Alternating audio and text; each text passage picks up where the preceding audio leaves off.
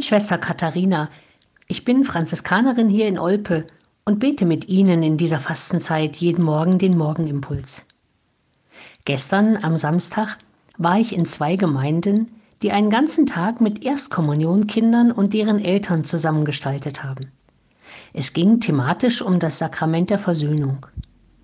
Und das Evangelium vom heutigen Sonntag aus dem achten Kapitel von Johannes war natürlich dazu für die Elternarbeit eine wunderbare Beispielgeschichte.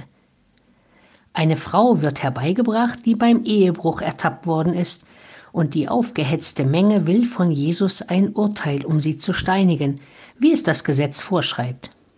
Er aber bückt sich und schreibt mit dem Finger in den Sand, und er wartet. Als sie immer hartnäckiger weiterfragen, sagt er, Gut, wer von euch ohne Sünde ist, werfe den ersten Stein. Nach diesem Wort gehen nacheinander alle weg, die Ältesten zuerst. Viele von uns Älteren kennen noch dieses als Sprichwort benutzte Wort von Jesus, wer ohne Sünde ist, werfe den ersten Stein. Nein, natürlich werfen wir keine realen Steine, aber beurteilen, verurteilen, mit Blicken töten, Steine in den Weg legen, das schaffen wir doch leider manchmal. Aber diese Geschichte vom heutigen Sonntag bleibt nicht bei der offensichtlichen Schuld der Frau stehen.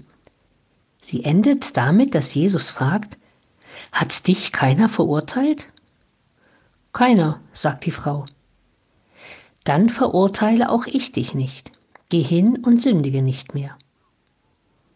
Die Schuld wird also nicht kleingeredet oder verniedlicht, aber es geht um das Morgen. Geh hin und sündige nicht mehr, ist die Ansage für die Zukunft. Der fünfte Fastensonntag, den wir heute feiern und der ja einen Vorgeschmack von Ostern gibt, ist ein guter Tag, um ein bisschen zu üben. Nicht verurteilen, keine Steine in den Weg legen, nicht mit Blicken töten, Lust auf Zukunft haben.